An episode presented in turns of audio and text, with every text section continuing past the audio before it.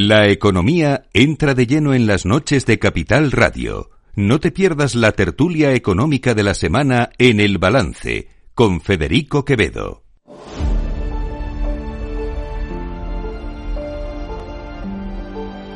Las nueve de la noche, una hora menos, en las Islas Canarias, en la sintonía de Capital Radio, nuestro tiempo de análisis de tertulia, de la tertulia económica de la semana, efectivamente, con Santiago Sánchez. Muy buenas noches, Santiago, que te escuchamos al otro lado de la telefónica. José Luis Moreno, buenas noches. Muy buenas noches. Y Fernando Pinto, buenas noches. Buenas noches. Nos falta la mitad de la tertulia, pero bueno. Seguro que para darle la enhorabuena a Nadia Calviño por ser presidenta del BEI, eh, en eso coincidimos, ¿no? ¿Eh, José Luis? Sí, sí, yo ya lo defendí hace una semana, que es una buena noticia.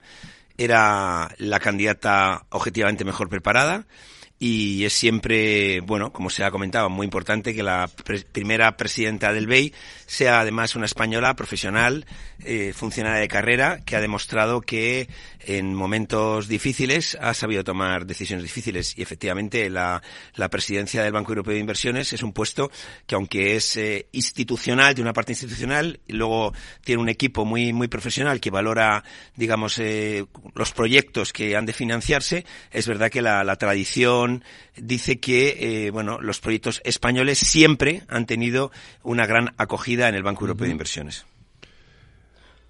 Sí, bueno, yo unirme, unirme a las felicitaciones que tenemos que hacernos eh, como españoles por este nombramiento, porque yo creo que es muy importante, ya que se encarga, pues como bien ha explicado ya José Luis, es el órgano de gestión de todas las inversiones que puedan llegar de alguna manera a España eh, desde la, desde, desde Europa y, ahora lo que sí se abre es, eh, pues bueno, ese interrogante de quién, quién va a ser el encargado de sustituir en el Ministerio de Economía a, a la ministra Calviño.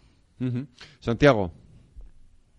Bueno, pues yo creo que para España es una buena noticia que una ministra y con el perfil técnico de Calviño pues acceda a la presidencia del Banco Europeo de Inversiones. Y en mi opinión lo que creo es que deja mm, luces y sombras, deja detrás una gestión que, que tiene muchos puntos negros en mi opinión y se va a un puesto para que para el que ella prácticamente le ha, le ha, dado una gestión de, pues, de 20.000 millones de euros, gestión que no tienen todos los países eh, que están participando en el plan de recuperación, sino que son al menos tres países los que van a darle eh, cabida al BEI dentro de la gestión del, bloque de préstamos. Y bueno, pues eh, ella se lo ha trabajado y, y, se ha buscado la salida. El perfil, desde luego, reúne todos los requisitos, pero creo que, que se va con, con luces y con sombras. Y ahora, como decía muy bien y apuntaba muy bien Fernando, pues eh, abre la puerta a un relevo que es complejo por la relevancia y la importancia que tiene un ministro de, Economía, que es pues es un eh, ministro de Asuntos Exteriores bis, y, y, por la necesidad de interlocución tanto con el BCE como con inversores internacionales, como con la propia Comisión Europea, con lo cual pues no es un perfil eh, que se pueda cubrir con cualquiera. Los tiempos han avanzado mucho, eh, Europa ha cambiado mucho, España también, y los perfiles de los ministros de, Asuntos Económicos pues requieren una serie de condicionantes que limita el abanico de posibilidades pues a una terna que puede estar entre cuatro o cinco personas. Eh, ¿Vosotros también veis sombras? Sí, bueno, toda, las, toda la gestión tiene luces y sombras. Lo que pasa es que es verdad que una vez que estás valorando el puesto de, una, de un compatriota, de una española en este caso, que va a un puesto en la Unión Europea, tenemos que hacer, sin duda, mucho más hincapié en las luces que en las sombras. Las sombras, eh, la principal sombra es que eh, durante estos cinco años eh, que no ha habido reglas de gasto, eh, pues hemos tenido una gestión del presupuesto, vamos a, vamos a definirlo como muy, muy, muy, muy, muy, muy expansivo, ¿no? Entonces, cuando otros países eh, habían empezado a recoger velas, pues nosotros eh, todavía no las hemos recogido. Entonces, como el año que viene ya parece ser que sí que va a haber otra vez reglas de gasto, pues esa, ese apretón de cinturón eh, en lugar de hacer como hacen los buenos alumnos, que solamente se aprietan un, agujero el cinturón, nosotros nos vamos a tener que apretar tres de golpe. Em, una cuestión, porque claro, ella se va de presidenta del BEI, entiendo que ahora se va a tener que ajustar a las tomas de decisiones de la Unión Europea eh, y a lo mejor eh, tiene incluso que mm, pues no estar muy de acuerdo con las cosas que se hagan aquí en España, ¿no? Efectivamente, eh, bueno, pues eh, el establecimiento de nuevas de nuevas reglas de gasto por parte de, por parte de la Unión Europea, pues van a tener consecuencias que, que cuyas decisiones para España pues no van a ir en concordancia probablemente con aquello que Calviño pues tenga que acatar como como como mandato por parte de la Unión Europea. Eh, tenemos sobre la mesa además una reforma de la Ley de Estabilidad Presupuestaria, una reforma que va a llevar el techo el techo de gasto a los, eh, si no me confundo, mil, eh, 199.000, perdón. Ahora lo vamos a comentar, sí, casi 200.000. Sí. Eh, entonces, bueno, pues eh, claro, efectivamente, eh, probablemente desde Europa nos devuelvan a, a aquellos tiempos de, de, de, de, Maastricht, ¿no?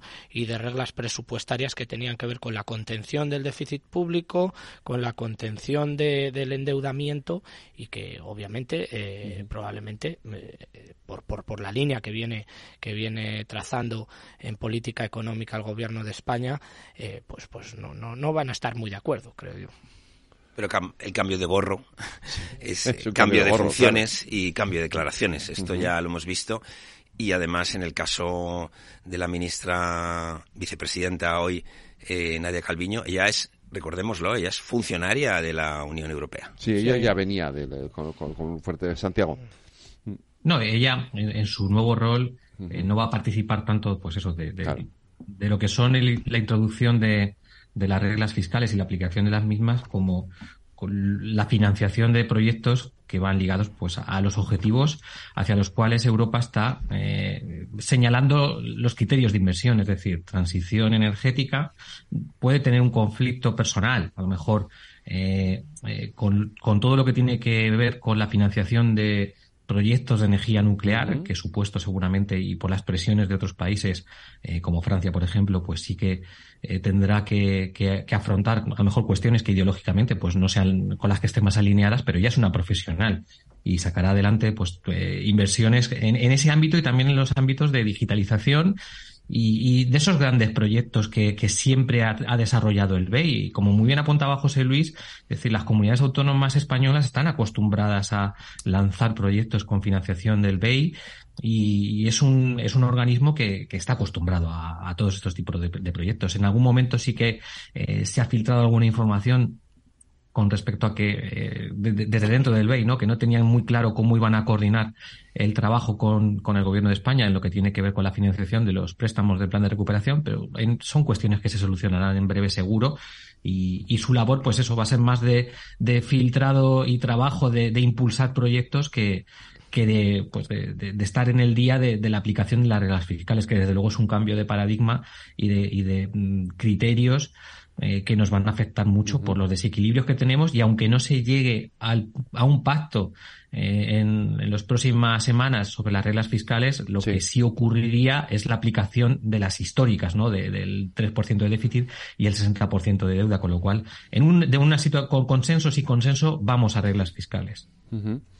eh, os pregunto por lo que, por el post, quiero decir, yo sé que Pedro Sánchez no nos escucha y no nos va a hacer caso, pero ¿quién debería ser? ¿Quién debería sustituir a Nadia Calviño, en vuestra opinión? Bueno, el, el, acordaros que ya dio pistas, ¿no? Tiene que ser un economista, eso parece ser. Uh -huh. eh, también dijo que no tenía prisa, o sea, con lo cual eh, eso significa que, que debe tener ya algún candidato, pero no lo tiene definitivo.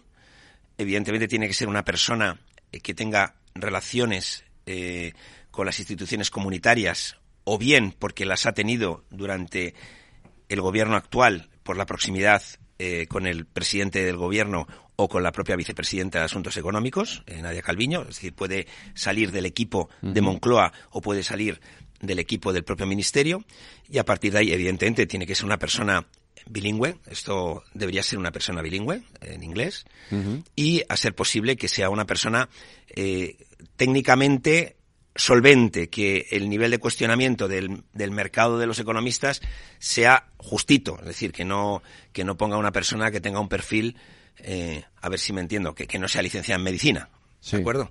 Entonces, bueno, pues eh, ¿Quién lo dice? esto es esto es lo que lo que yo pienso. También yo creo que a mí tampoco me van a hacer caso. ¿sabes? Santiago, ¿tú qué opinas? Eh, José Luis ha hecho una descripción del puesto perfecta. perfecta. Ha dado las claves perfectas de, de, las necesidades que tiene que cubrir. Vale, ahora tú di quién encaja en ese. vamos a ver. Yo reduzco mi, quiniela, por decirlo así, ya que estamos así, en, a cinco perfiles. Uno de ellos que descarto, ha estado en los medios, pero yo lo descarto, que es el de María Jesús Montero. Yo creo que no va, evidentemente no va, no va a liderar Economía y Hacienda. Yo creo que se va a quedar donde está, con su rango de vicepresidente y ya está. Creo que Escriba también, en mi opinión, está descartado. Y a mí me surgen tres perfiles. Eh, dos de ellos muy potentes, en mi opinión, y que eh, tienen pues eh, ese halo de, de, perfil socialdemócrata, respetado, con reconocido prestigio, donde yo introduciría a José Manuel Campa y a David Vergara, y en un segundo ah, escalón a Manuel de la Rocha. Los dos primeros que os he dicho, José Manuel Campa y, Vergara, a mí me parecen dos perfiles eh, absolutamente capacitados y, de una trayectoria profesional intachable que podrían desarrollar una grandísima labor eh, como ministros de Economía. Campa está en la EVA. Sí. European Bank Authority. Sí, yo creo que, pues, como bien apunta, yo yo desconozco cuáles son eh, cuáles son los, los, los, posibles candidatos. Yo hasta últimamente me confundo bastante porque yo pensé que primero que Calviño no se iba al B y segundo eh, que Escriba iba a ser el sustituto perfecto. Pero bueno, aquí tenemos un buen un buen eh, headhunter que es José Luis que ha descrito, como bien dice Santiago, el puesto de trabajo y bueno, pues sí, coincido completamente con Santiago que, que, tanto Campa como Vergara pues son perfiles perfectamente válidos y están en esa línea efectivamente de políticas pues pues pues socialdemócratas eh, clásicas en términos de economía.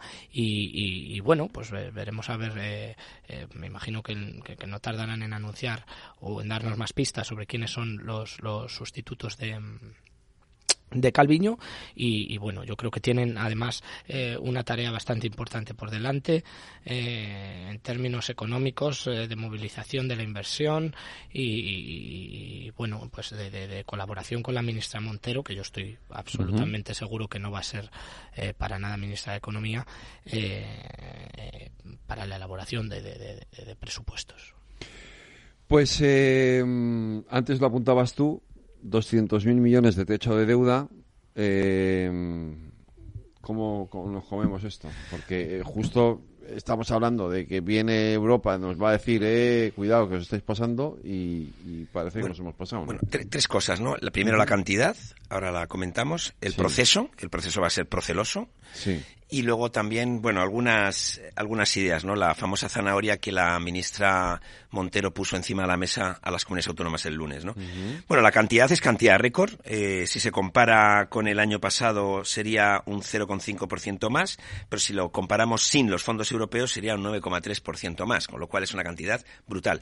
También para que los oyentes lo sepan, aunque lo llamamos techo de gasto, no hay techo. Eso se puede, se puede eh, sobrepasar y además eh, también para que los oyentes lo sepan, cuando se hace el presupuesto... Se llama techo pero de cristal, ¿no? se rompe. Tú haces, tú haces el presupuesto de gastos y luego haces una previsión de ingresos que sueles eh, calzar. Eh, digamos que y de hecho el, el, rumor que hay es que los ingresos del presupuesto van van hinchados no porque estamos viendo cómo se cae la, la, la inflación perdón cómo se cae los ingresos por impuestos y además cuando se compara con el producto interior bruto se está haciendo sobre el nominal es decir, que eh, se está haciendo sobre el real más la inflación, porque como no se indexa la inflación, con lo cual vamos con un techo de gasto muy holgado y además si no pasamos no pasa nada. Segundo, eh, el trámite.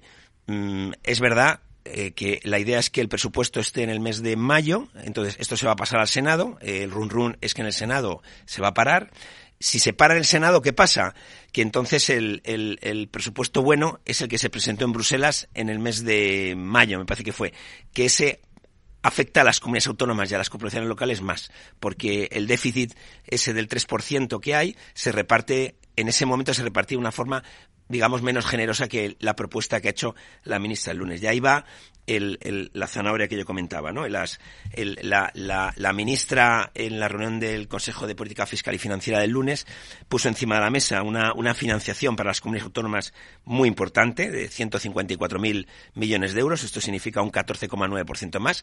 Recordemos que el presupuesto sube un 0,5 o sube un 9 eh, y, aquí lo que está ella ofreciendo es un 14,9 más porque además le mete eh, de las entregas a cuenta, les mete los 20.700 millones de la liquidación. Entonces, digamos que lo que le está diciendo a las comunidades autónomas es, oye, hacer gestiones vosotros para que este techo de gasto, este presupuesto se apruebe, porque si no, eh, el, déficit del 3%, en lugar de repartirlo, como os estoy proponiendo, que es que los ayuntamientos se queden, se queden eh, planos y el 0,1 eh, del déficit sea las comunidades autónomas, pues ahí me lo voy a quedar yo todo, con lo cual ayuntamientos y comunidades van a tener menos recursos y entonces o suben los impuestos, las comunidades y los ayuntamientos, o bajan los gastos. Entonces, esto está puesto encima de la mesa y va junto, eh, el techo de, de, gasto va junto con la senda de déficit y de deuda pública y con el límite de gasto, y es el límite de gasto no financiero, ¿no?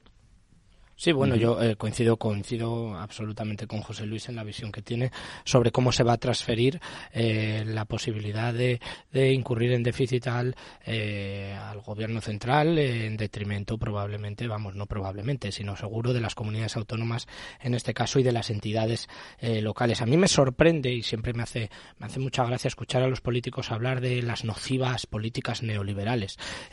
oiga, mire, yo no sé en en, qué, basa sus argumentos eh, cuando eh, prevén incrementar los ingresos públicos en un 7,5% y si uno analiza los datos que tenemos en términos de recaudación tributaria, los datos mensuales, tanto el interanual como el acumulado desde enero, pues vemos como cada vez los impuestos tienen una menor capacidad eh, en términos de recaudación. Hemos tenido bastantes problemas con el impuesto de sociedades, ahora tenemos problemas con el eh, con el eh, IRPF y bueno, nos tendremos que plantear bueno, en, qué momento se va a producir un incremento del 7,5% de los ingresos. Eso por el lado de los ingresos, por el lado de los gastos, que es probablemente donde acuñamos este término mal llamado techo de techo de gasto, bueno, lo que nos tenemos que plantear es conforme a las nuevas reglas las fiscales que se establezcan a nivel europeo, ¿no? Eh, pues si podemos cumplir con ese 3% que dicen que vamos a cumplir al año que viene, pasando del 3,9 de este año al eh, 3% al año que viene de déficit público, Y, eh, bueno, eh, ¿en, qué, en, qué, en, qué, nos vamos a gastar realmente los 79.000 millones de euros eh, que suponen este, eh, este incremento y, teniendo en cuenta que la Unión Europea mm, nos va a enchufar de alguna manera, diez, vamos, de alguna manera, 10.000 millones de euros en fondos europeos. Entonces, eh, bueno, yo creo que hay que vigilar, vigilar bastante, eh, bastante las, las, las cifras y, sobre todo a mí, a mí me preocupa la base o la solidez de de todos estos eh, datos que hoy, que vamos, que llevamos conociendo en estos últimos dos días. Eh, no sé qué capacidad tiene el, el, gobierno para predecir, en este caso, eh, cuáles van a ser esos ingresos y en qué se basan, pero vamos, lo que sí estoy de acuerdo es que se trata de una inmovilización del gasto para las entidades locales y las comunidades autónomas y una barra libre, de alguna manera, para el gobierno central, es decir, una centralización de las competencias de gasto. Pues, Santiago. Bueno, esto tiene, tiene para muchísimo. Pues tiene para muchísimo. Tenemos tiempo. Adelante. Yo, la verdad que eh, escuché la rueda, vamos, la vi por internet, para que os voy a engañar. La, la, rueda de prensa completa de la ministra Montero eh, el otro día, eh, presentando el techo de gasto y la senda de deuda y la senda de déficit. Y sinceramente me quedo alarmado por los datos. Y me explico. ¿De dónde salen? Es la, pregunta. No, de momento el techo de gasto se incrementa, o sea, ya la referencia de crecer un 9%, excluyendo los fondos europeos, sobre el 2023 es un escándalo. Si te lo comparas con el año 2018, ha crecido un 58% el techo de gasto. Es decir, eh, la pandemia exigía incrementar eh, el esfuerzo financiero y la guerra de Ucrania, pero estamos rellenando los huecos que han ido dejando partidas de gasto coyunturales por cuestiones estructurales. Y eso es tremendamente preocupante. Y parece que no nos damos cuenta. Y cuando uno mira cómo era el techo de gasto en el año 2019, que eran 125.000 millones, eh, y lo comparas con los 189.000 millones de ahora, quitando los fondos europeos, pues eh, realmente uno se da cuenta que, el incremento del gasto público que se ve eh, cuando analizas el gasto público y cómo ha subido en los últimos años del conjunto de las administraciones es tremendo, pues eh, eso cómo se cubre, pues ya lo dijo la ministra en, en la rueda de prensa, incrementando los ingresos sobre los niveles récord de este año en otro 9%. Como dice José Luis, yo sé lo que me voy a gastar y como el papel lo aguanta todo, pues sumo lo que tenga que sumar en figuras tributarias para incrementar y cuadrar eh, el déficit que es el que yo quiero tener.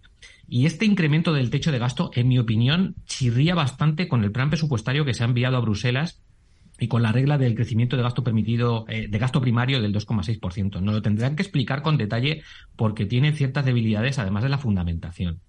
Eh, hay partidas presupuestarias que veremos qué ocurre con ellas. Es decir, la prórroga y el AIREF alarmado, alarmado sobre ello.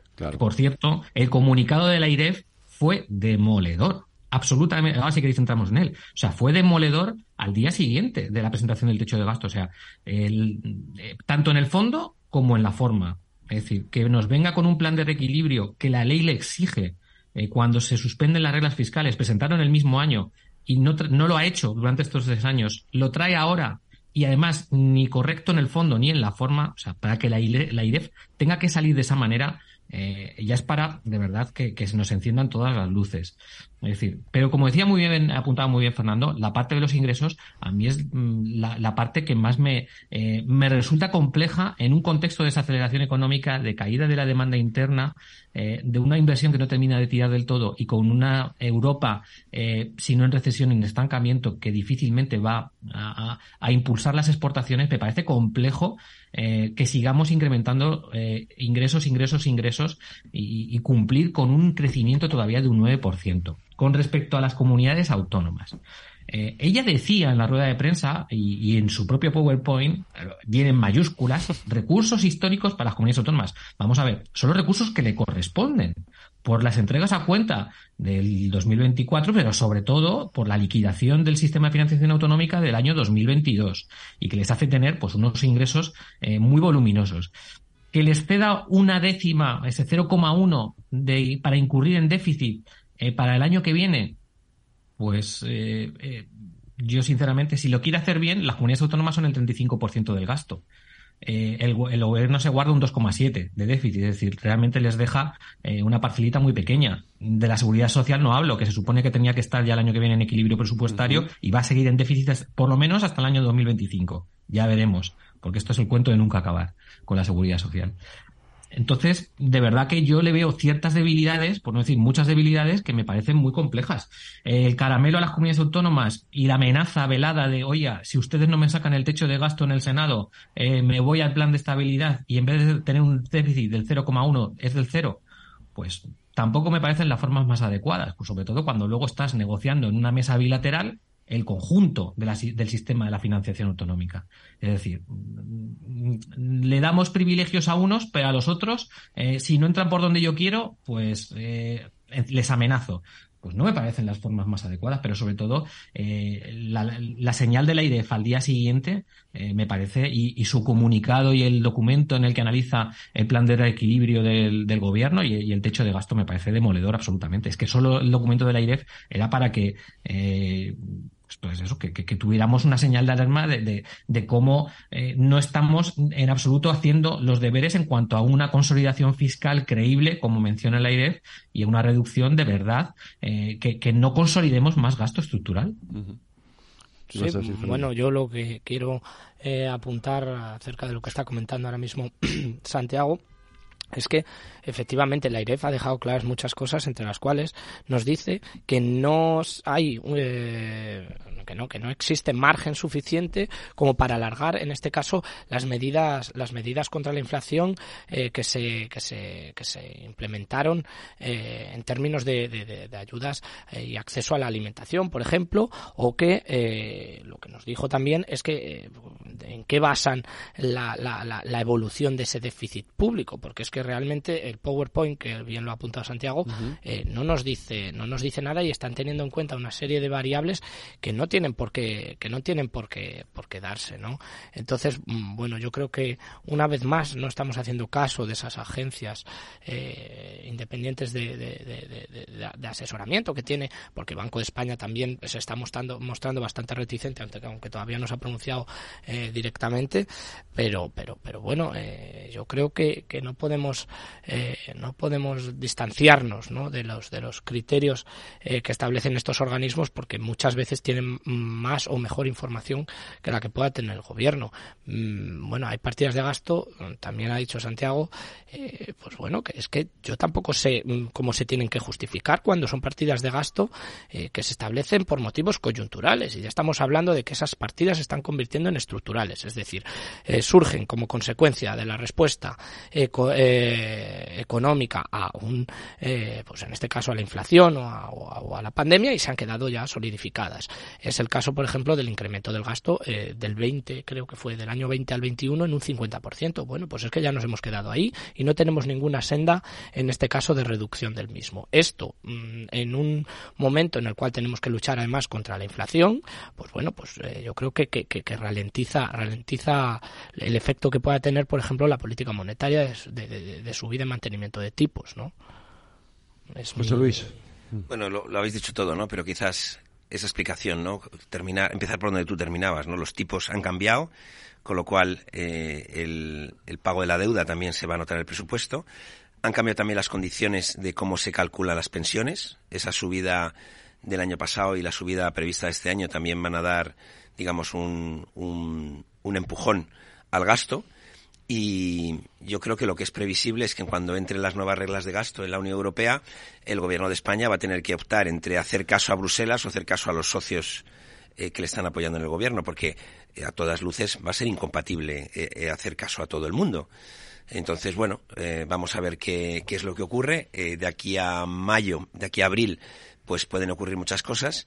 Y, y sí, sí, el tema este de las comunidades autónomas es, es bastante duro, ¿no? Porque al final la sensación, el otro día yo coincidí con una consejera de una comunidad autónoma y es duro que, que el gobierno central sea más duro y más estricto con quien cumple a rajatabla la ley que en quien, con quien no lo hace, ¿no? Entonces, claro, es un poco duro, es un, de cara a los mensajes a los ciudadanos, pues es, es muy, muy complicado, ¿no? Pero bueno, vamos a ver qué, qué es lo que ocurre. Ahora hablamos también, eh, Santiago, de esa reunión del otro día de las comunidades autónomas, el Consejo de Política Fiscal y Financiera, pero eh, sobre esto, eh, a mí, yo creo que hay, una cuestión que, que, todos nos planteamos con, cierta incertidumbre, ¿no? Y es todo, es, todo ese, toda esa capacidad de gasto tiene que salir de algún sitio de nuestros bolsillos. Sí, claro, claro quiero decir, entonces... Únicamente. Eh, eh, ¿Más impuestos? Todo, más impuestos, más deuda, más préstamos. Pero ya están diciendo, por ejemplo, que el impuesto a las energéticas, porque claro, se queda. Ah, bueno, no, ya veremos, porque las energéticas se han plantado, han dicho, vale, si me seguís subiendo, poniendo estos impuestos, dejo de invertir. Y, y parece que el gobierno ha dicho, hombre, vamos a planteárnoslo, ¿no? No vaya a ser que que, aquí Repsol, eh, Iberdrola, etcétera, etcétera, decidan no seguir poniendo pasta en inversiones, ¿no? Y claro, entonces si no son las empresas, seremos los ciudadanos. Bueno, los ciudadanos, de hecho, que pues, eh, ya hemos visto que en este último año, que era un buen año para haber deflactado el IRPF, no se ha hecho. Es decir, eh, efectivamente lo vamos a pagar los ciudadanos. Los autónomos ya están notando esos cambios que se han producido en su en el pago de su cuota.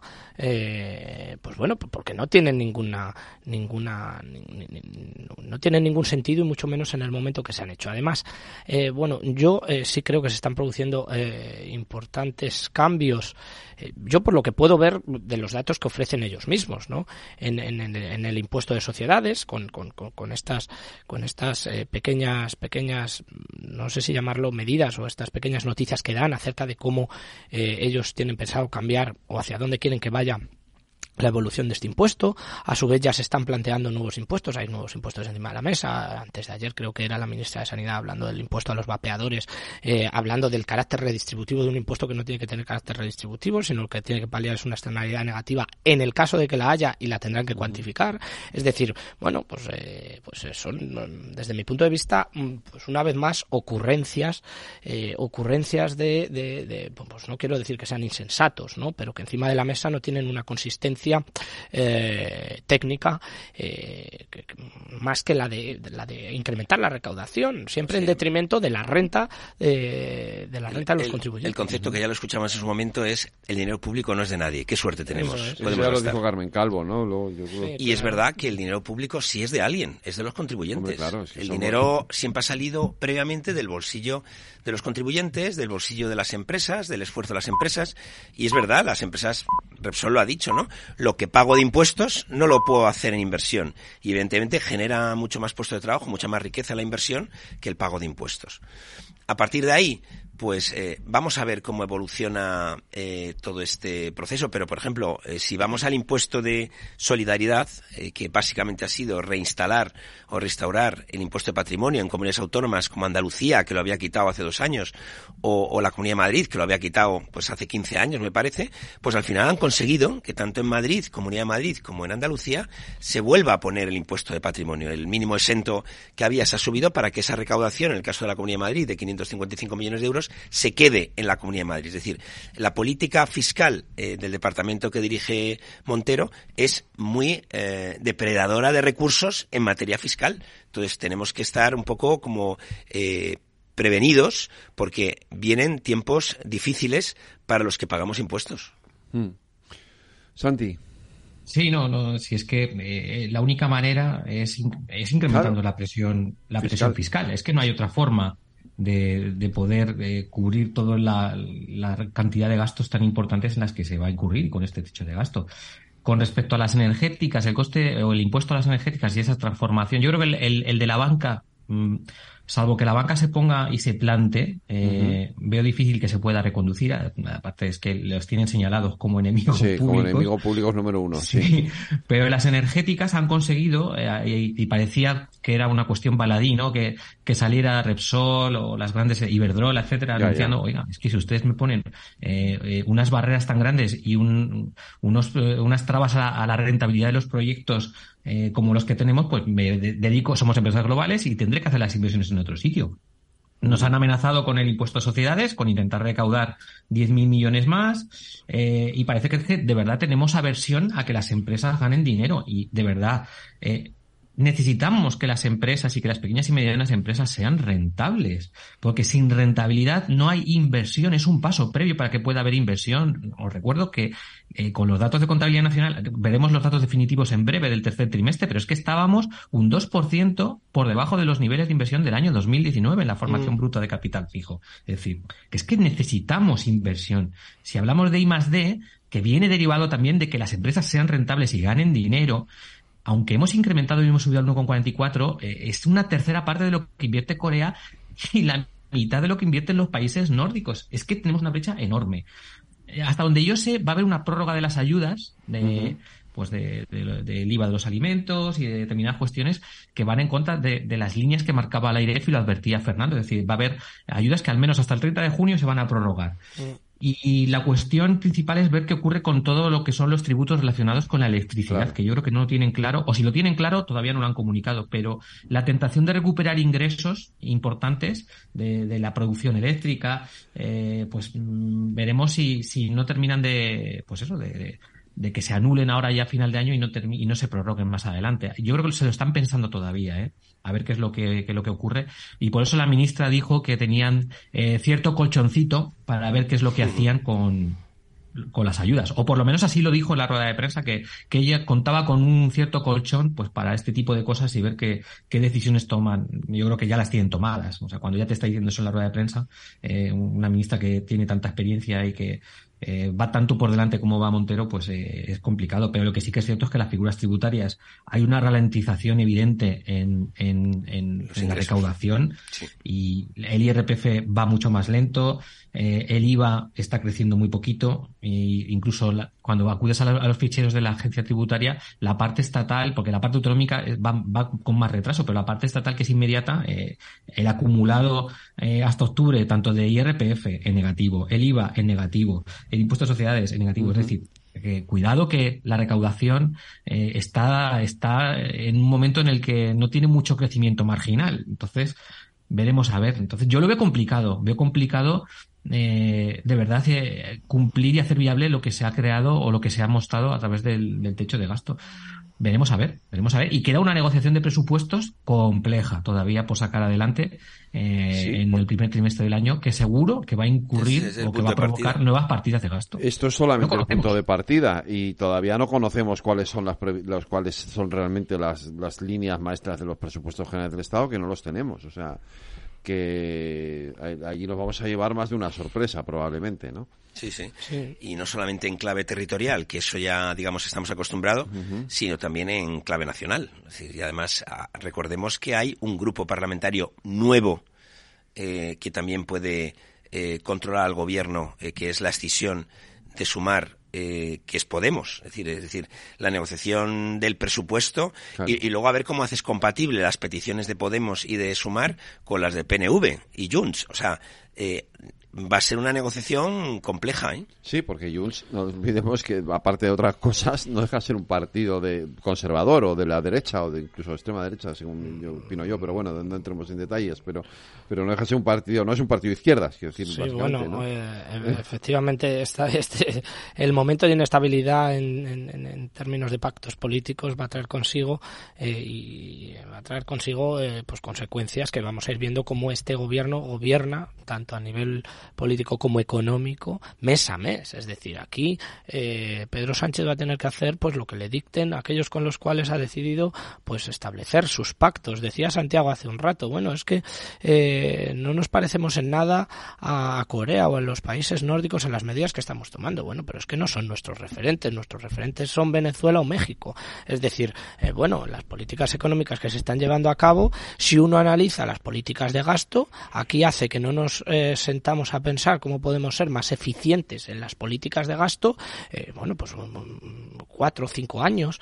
Eh, incluso me atrevo a decir que con Mariano Rajoy ya había síntomas de agotamiento de algunos tipos marginales de figuras impositivas, como era el IRPF o como era el impuesto de sociedades, y yo, desde el punto de vista técnico, porque esto lo dicen los datos, eh, me atrevo a decir que 2024 va a ser un año en el cual vamos a ver desaparecer un gran número de autónomos, esa decisión de pasar de ser trabajador por cuenta ajena autónomo se va a invertir y vamos a pasar a tener más trabajadores por cuenta ajena y menos trabajadores autónomos porque el nivel de asfixia al cual está sometido el autónomo en España es terrorífico. Y, esto es una realidad, es decir, un autónomo que facture eh, 3.000 euros, eh, 3.000 euros al, ¿Al mes? no puede vivir, en, al menos en ciudades con más de 10.000 habitantes. Y esto están ahí los datos. Es decir, tú no. Bueno, José Luis, no sé qué quieres apuntar, pero eh, esa es la realidad. Quiero meter un dato adicional: eh, la inteligencia artificial. Mm. Es decir, si sigue la presión sobre los trabajadores, mm. muchas labores administrativas van a ser elaboradas por inteligencia artificial que no paga impuestos. Sí, sí. y que además trabaja 24 horas al día en todos los idiomas que aprende. Es decir, eh, eh, hay ya herramientas de mercado tecnológicas que te permiten la sustitución de la mano de obra eh, que tiene un valor añadido relativo. Con lo cual, a lo mejor en, algunos, en algunas empresas grandes, y alguna ya lo ha anunciado públicamente, vemos una sustitución de esa mano de obra estamos viendo encima de la mesa algunos, algunas reducciones de plantillas importantes, mm. que evidentemente esas, esas labores, no nos olvidemos, muchas de esas labores se van a hacer con inteligencia artificial. Sí, sí, yo estoy convencido y, y sobre todo esto en la academia se está hablando mucho porque, bueno, siempre hay miedo, ¿no? Cuando llegó Internet teníamos miedo a ver cuántos puestos de trabajo se iban a destruir. Hace como eh, 10, 15 años comenzó el debate acerca de la robotización y cómo la robotización iba a destruir puestos de trabajo y si aquellos... Claro, claro, y si aquellos encargados de mantener el proceso de robotización iban a ser más que los que destruía el propio proceso, y luego ha apuntado muy bien José Luis, es decir, eh, la inteligencia artificial sustituye trabajadores y la inteligencia artificial aparentemente, yo digo aparentemente, no paga impuestos, es decir, pagará impuestos porque paga impuestos de sociedad en la sociedad que gestione, pero ¿dónde los paga? Esa es la pregunta del millón, ¿no? Entonces, bueno, yo creo que son retos que están encima de la mesa y es verdad que la inteligencia artificial ha llegado para quedarse, que, que, que si uno la utiliza bien hace las cosas incluso mejor que uno mismo eh, y que se puede aprender mucho. Quiero decir, eh, bueno, pues eh, los investigadores, por ejemplo, a mí en mi caso me ayuda mucho cuando tengo que, que programar, ¿no? A, a, ver cuál es un comando más eficiente o tal. Tienes un becario menos. Sí, totalmente. Entonces, eh, bueno, pues eh, son los retos que tenemos encima de la mesa. Es decir, una, una población, eh, una población activa eh, que, que, que, tiene las capacidades que tiene, muchos puestos de trabajo que no, que no llegan a cubrirse y que se necesitan cubrir, pero no hay profesionales. Y... Vamos a seguir con esto, pero tenemos que hacer una pequeña pausa para la publicidad. En la Comunidad de Madrid hemos iniciado el programa Cervicam, la detección precoz de cáncer de cervix en mujeres sin síntomas de entre 25 y 65 años. Es importante que cuando recibas la invitación participes y ganes en salud. Una detección precoz puede ser vital en la enfermedad. Mientras tanto, mantén los controles habituales con tu matrona. Campaña financiada por la Unión Europea Next Generation, Plan de Recuperación, Gobierno de España, Comunidad de Madrid. Disfruta de la Navidad en familia con más de 500 pequeños productores de alimentos de Madrid, cuyo esfuerzo y trabajo diario llevan a tu despensa productos de gran calidad y cercanía. Porque en Navidad lo que quieres es celebrar con los tuyos. Hazlo con Alimentos M Producto Certificado. Sabores que despiertan tus sentidos y se convierten en un me gusta. Comunidad de Madrid. Tío, ya estoy en el tren. A ver si tengo suerte y llego tarde, ya sabes. 30 minutillos y me ahorro el billete. No creo que en media hora me pierda mucho allá en el pueblo. Como mucho al Paco contando por enésima vez cómo conoció a la Juani. Con el compromiso Renfe de puntualidad, si tu tren AVE se retrasa más de 15 minutos, te devolvemos el 50% y el 100% si se retrasa más de 30. Normal que alguno prefiera llegar tarde. Nadie te da más. No todos los trenes son como Renfe. Renfe, tu tren. Este es un mensaje para todos los oyentes de radio y es solo para decir gracias. Gracias por dedicarnos tres horas cada día. Gracias por escucharnos en casa, en el coche, en el trabajo, en un móvil o donde sea, en directo o en podcast. Gracias por tu fidelidad, porque gracias a ti, la radio sigue siendo un gran medio, el más creíble, en el que más confías y el que mejor te informa y entretiene. El medio del día a día, de la actualidad al instante y que te acompaña siempre estés donde estés. Radio Value, la asociación de radios comerciales comerciales te da gracias a ti. ¿Qué es ir más allá? Con Arval podrás llegar donde te propongas de la forma más sostenible y desplazarte como y cuando necesites con una oferta de renting sostenible, segura y conectada. Y preocuparte solo de conducir porque nosotros nos ocupamos del resto. Arval, la transición energética arranca aquí. Más información en arval.es.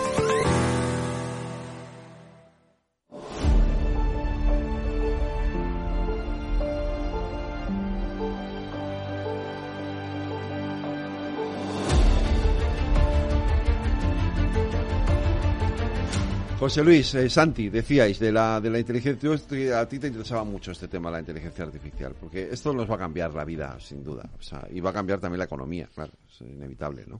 Sí, además te va a dar mucha valor añadido si lo haces bien, es una gran oportunidad para incrementar la productividad y ahí siempre pues eh, bueno, pues en las tareas repetitivas, eh, bueno, pues se pueden hacer con esa inteligencia artificial. Entonces ahí la, la estrategia siempre va a ser la misma, es una, hacemos más cosas con la gente que tenemos, que para mí es la adecuada. Uh -huh. Otra, hacemos lo mismo con menos gente de la que tenemos. Y sí. ese es el debate. Y luego, además, bueno, está toda la parte ética de la propia inteligencia artificial, de qué puedes, qué no puedes hacer.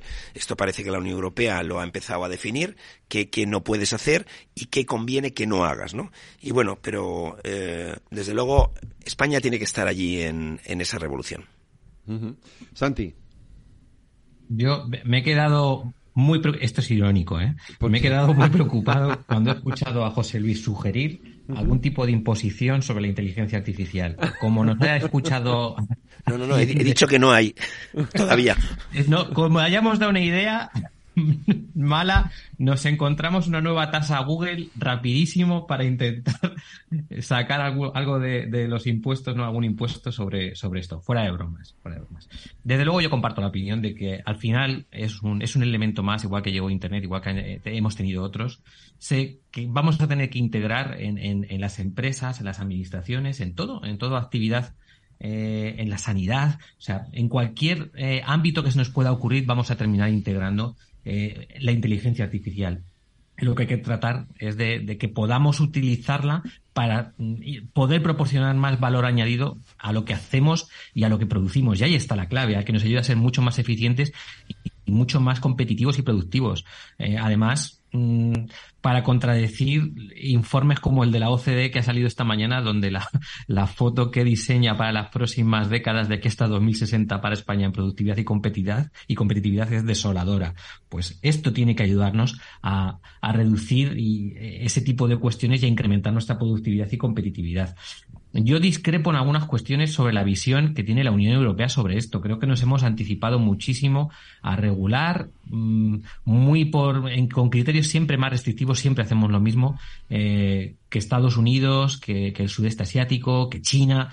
Y lo que me da miedo es que se termine generando una eh, distancia eh, o una brecha competitiva todavía mayor de la que existe, tanto en el desarrollo de estas inteligencias como en la aplicación. Y ahí es donde eh, yo creo que no hemos tenido la reflexión, no sé si correctamente orientada o sosegada, o, por lo menos en mi opinión, mm, eh, que, mm, restrinja demasiado la capacidad eh, para el crecimiento potencial de toda la, inteligencia artificial. Hay cuestiones sobre privacidad, sobre, sobre cuestiones éticas que comparto, que puedo compartir, pero me da miedo que nos hayamos pasado de rosca y que la brecha competitiva se abra mucho más y que expulsemos, ya que no tenemos prácticamente nada, que casi todo está en Estados Unidos, insisto, y en el sudeste asiático, y China, que van a una velocidad asombrosa. Eh, somos importadores de inteligencia artificial, no somos desarrolladores de inteligencia artificial, y eso es eh, muy preocupante. Y no nos hemos preocupado de crear ecosistemas eh, que de verdad permitan eh, que se implanten y que se desarrollen como, como podría ocurrir en Europa. Y eso es lo que a mí realmente me preocupa, que nos hayamos pasado de vuelta con la regulación. Bueno, el enfoque de la Unión Europea es humanista, que yo creo que es positivo. Eh, además es un enfoque evolutivo, es decir, yo creo que hay algunas decisiones importantes de la regulación que clasifican tareas totalmente prohibidas y tareas que son desaconsejadas, esos niveles digamos, de, de, prohibición es algo bastante positivo. Y luego, eh, yo ahí sí que te puedo decir que en Europa sí que hay ya empresas e iniciativas en marcha de inteligencia artificial eh, desde hace bastantes años. ¿eh? O sea, en, el, en la sanidad se está usando, en atención al público se está haciendo. Por supuesto, cuando, cuando tú eh, te conectas a la televisión y te propone una película que se parece a otras que has visto, eso es inteligencia artificial. Eh, o sea, eh, código se está programando, nuestros estudiantes están programando eh, usando la inteligencia artificial. Eh, herramientas parecidas a ChatGPT eh, se están desarrollando en diferentes empresas. O sea, bueno, Google acaba de anunciar el suyo y además con no, sé cuántas versiones mejor mejoradas del chat GPT. Yo, os confieso que yo utilizo eh, inteligencia artificial para preparar algunos de los temas que tratamos aquí. Yo, yo, yo no solo no solo lo confieso, sino que a mí, por ejemplo, eh, como académico, eh, yo antes tenía que estar mucho tiempo pensando en cuál podía ser el guion de una conferencia. A mí el guion de una conferencia más o menos me lo da. Obviamente hace mal las revisiones de la literatura académica, todavía, no tiene datos. Todavía, no, todavía, no tiene datos. En el momento que esto se actualice, pues probablemente eh, pues, pues, pues, tendremos que cambiar. No te voy a decir de oficio, pero nuestro oficio se delimitará a saber si, eh, si las cosas están bien hechas y a mayores eh, creo que todavía no tiene un componente de creatividad o de... Pero, que sepas, porque nuestros oyentes lo sepan, ¿no? Al final son tres componentes. Uno, datos. Cada vez hay más datos. Sí, el almacenamiento de los datos. Cada vez es más, más posible almacenar muchos más datos. Y tercero, eh, cómo usas esos datos, esa inteligencia de los datos. Evidentemente, eh, una inteligencia artificial tiene mayor capacidad de manejar datos, muchos más datos, y, si planteas unos criterios, seguirlos mucho más a rajatabla de lo que eh, un ser humano puede hacerlo. Es decir, en esa competencia entre la inteligencia humana y la inteligencia artificial, lo que nos quedan a los humanos básicamente es la creatividad. y, todas las profesiones las emociones, y las emociones que estén basadas en esa creatividad y en esas emociones tendremos una ventaja competitiva. Pero tareas repetitivas eh, que nos imaginamos muchísimas, eh, nos vamos olvidando. ¿eh? Sí, sí, vámonos, yo estoy completamente, completamente seguro. No, sé si me, si, me, si, me gusta la idea. pero es lo que hay, es lo que hay. Bueno, yo creo que es una revolución más, ¿no? En, la historia del ser humano y está la revolución. Claro, es la revolución que tenemos actualmente, que es que, eh, bueno, pues, pues mm, tampoco quiero eh, con esto asustar, repito, siempre, pues eso, lo que decía Santi, somos a veces en Europa y en España concretamente el conejillo de Indias de todos los demás países.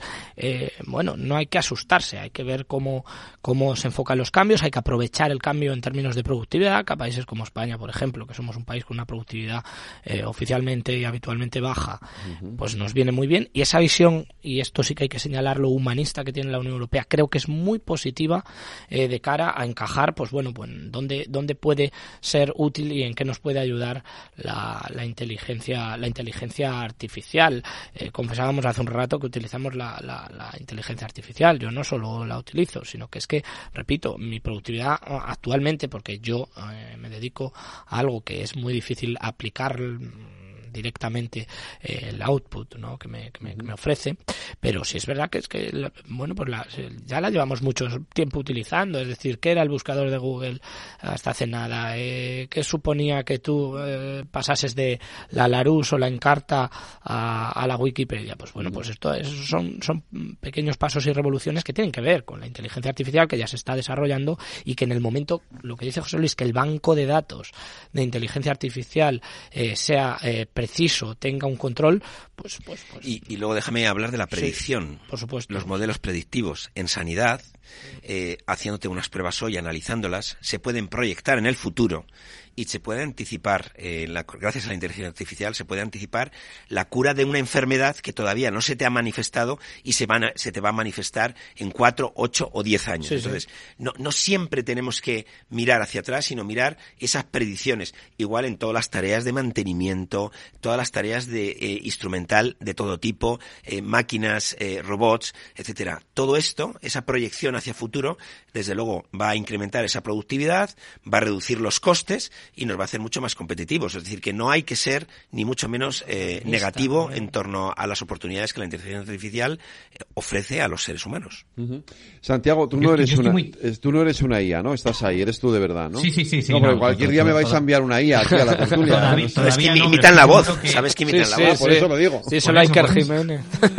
en, cualquier, en cualquier momento esto nos puede sustituir una máquina. No, fuera de bromas. Yo, para mí, una de las grandes virtudes que puede tener como muy bien apuntado José Luis, es las aplicaciones en, en sanidad. Me parece que, que el campo es tan, tan asombroso y tan importante que, que, que, por eso hay que trabajar y, no tenerle miedo ni muchísimo menos.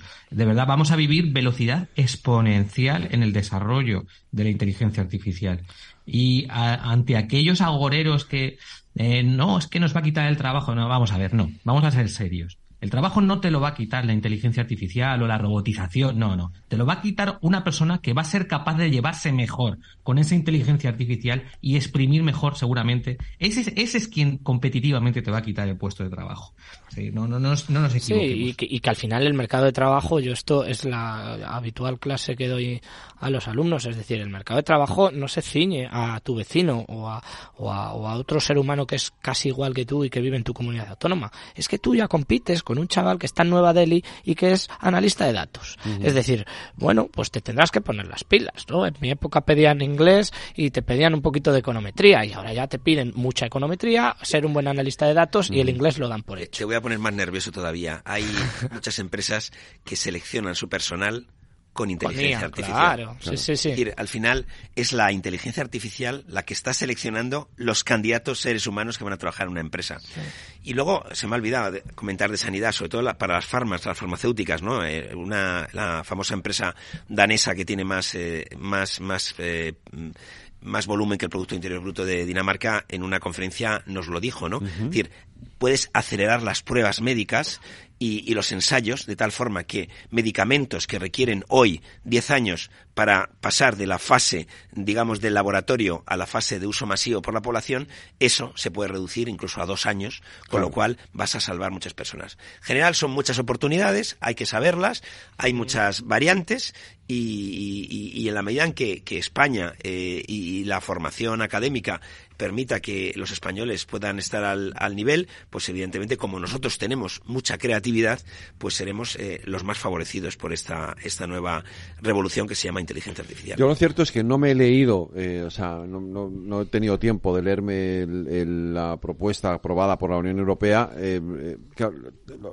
pero la cuestión que todo el mundo plantea es la regulación, ¿no? ¿Cómo, cómo se... Sí, bueno, yo creo que es que eh, es fundamental una buena regulación que regule las malas prácticas que se deriven del mal uso en este caso de la inteligencia artificial, pues, pues como ocurrió exactamente igual eh, con Internet, ¿no? El acceso a menores a ciertos contenidos, pues, pues supuso, eh, supuso grandes cambios que todavía están encima de la mesa y eso tiene que ser la Unión Europea mediante la regulación de, en este caso, la inteligencia artificial y ya lo tiene encima de la mesa algunos, eh, bueno, anteproyectos y proyectos ya eh, de regulación que, que, que, bueno, yo creo que son básicos, eh, son básicos y, y, no por ello tenemos que, que repito, eh, renunciar a su uso o, capar de alguna manera la inteligencia artificial. Las cookies famosas que todos aceptamos en las páginas web, que son?